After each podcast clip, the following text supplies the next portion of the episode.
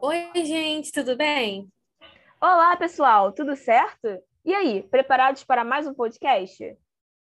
Eu já estou preparadíssima aqui e já começo querendo saber uma coisa, hein? Vocês sabem o que são aquelas tarjas coloridas, como a vermelha, a preta e a amarela, que vemos nas embalagens de alguns medicamentos? O que, que elas são e para o que, que elas servem? Provavelmente, muitos de vocês já devem ter uma ideia sobre o significado dessas tarjas, né? Mas se você não sabe, não se preocupa. Nós vamos te explicar e no final desse podcast você terá a resposta na ponta da língua. Mas então, Ju, conta pra gente o que, que são essas faixas coloridas que vemos nas caixas de alguns medicamentos? Bom, gente, essas tarjas que estão presentes nas embalagens de vários medicamentos nada mais são do que uma forma de classificação visual, que servem tanto para separá-los em categorias nas farmácias, como para alertar o paciente sobre o grau de risco que esse medicamento pode oferecer. Além disso, são vendidos apenas com prescrição médica. Naquelas receitas que todo mundo já viu ou deve ter recebido de algum médico, sabem? Bom, Agora fala para gente, Isa, o que, que significa a tarja vermelha? Bom, os medicamentos de tarja vermelha necessitam de prescrição médica para serem comprados, como já foi dito anteriormente. E essa receita pode ou não ficar retida na farmácia, e isso vai depender do que está escrito nessa tarja. Além disso, é bem comum que medicamentos tarja vermelha sejam prescritos em receitas na cor branca, o que facilita a identificação e serve como um alerta para os possíveis efeitos colaterais que esse remédio pode chegar a causar.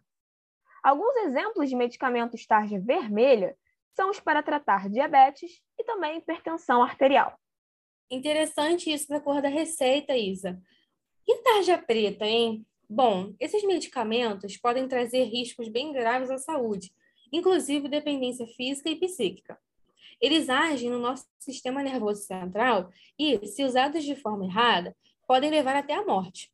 Por esse motivo, para serem vendidos, é necessária a retenção da receita médica e o controle precisa ser bem rigoroso.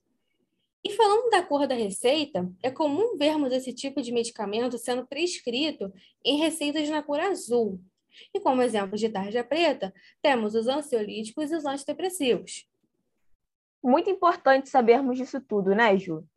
Mas olha, não escolhemos esse tema apenas para diferenciar e explicar as tarjas, não, viu? A verdade é que no ano de 2020, o auge da pandemia do coronavírus, foi visto um aumento absurdo no consumo de medicamentos tarja preta, decorrente do maior número de diagnósticos de transtornos psiquiátricos, e isso teve como possíveis fatores né, responsáveis o desemprego, a incidência de mortes pela Covid e o confinamento. E isso tudo afetou seriamente na saúde mental de muitas pessoas. E é por isso, pessoal, que o debate desse tema é tão importante. Além do aumento de diagnósticos para transtornos psiquiátricos, um levantamento feito pela CNN, do Conselho Federal de Farmácia, mostrou que quase 100 milhões de caixas de medicamentos controlados, esses né, que possuem as tarjas nas embalagens, foram vendidos em todo o ano de 2020 no Brasil. Por isso, a importância de sabermos os riscos que esses medicamentos podem causar no organismo. Afinal de contas, né, vivemos em uma era onde os casos de automedicação só crescem. E medicamentos como esse, usados de forma errada ou por conta própria, podem gerar graves consequências para todos. Pois é, Ju. Por isso, pessoal, fica aqui mais um alerta para não se automedicarem e sempre procurarem ajuda dos profissionais de saúde. A automedicação gera não só consequências para quem toma, como também para a sociedade como um todo. Isso mesmo, Isa. Sempre é bom lembrar os perigos de tomar remédio por conta própria, né? Uma observação importante também é que existem medicamentos sem tarja nenhuma, onde sua venda é liberada, ou seja, não precisam de receita e podem ser adquiridos a qualquer momento. E isso é extremamente perigoso quando falamos de automedicação, né, Ju? Com certeza, Isa.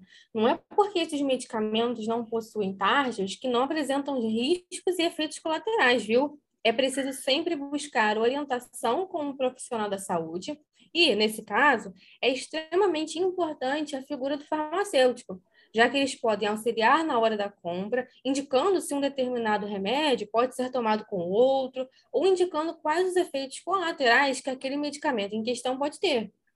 Isso mesmo, Ju. Não hesitem em falar com o farmacêutico, viu, pessoal? Mas espera aí, gente, ficou faltando uma tarde que ainda não falamos sobre, né? Pois é, comentamos bem rapidinho sobre ela lá no começo do episódio, a tarde amarela. Porém, esse tema vai ficar para um próximo podcast, beleza? E eu garanto para vocês que esse tópico também é muito interessante. Então, segurem a ansiedade que semana que vem vamos explicar direitinho para vocês. É isso aí, gente. Por hoje nossa conversa chega ao fim. O que vocês acharam dessa temática? Tem alguma dúvida sobre o assunto? Já sabem, né? Manda um direct para a gente lá no Insta ou uma mensagem pelo Facebook que ficaremos mais do que felizes de ajudar vocês.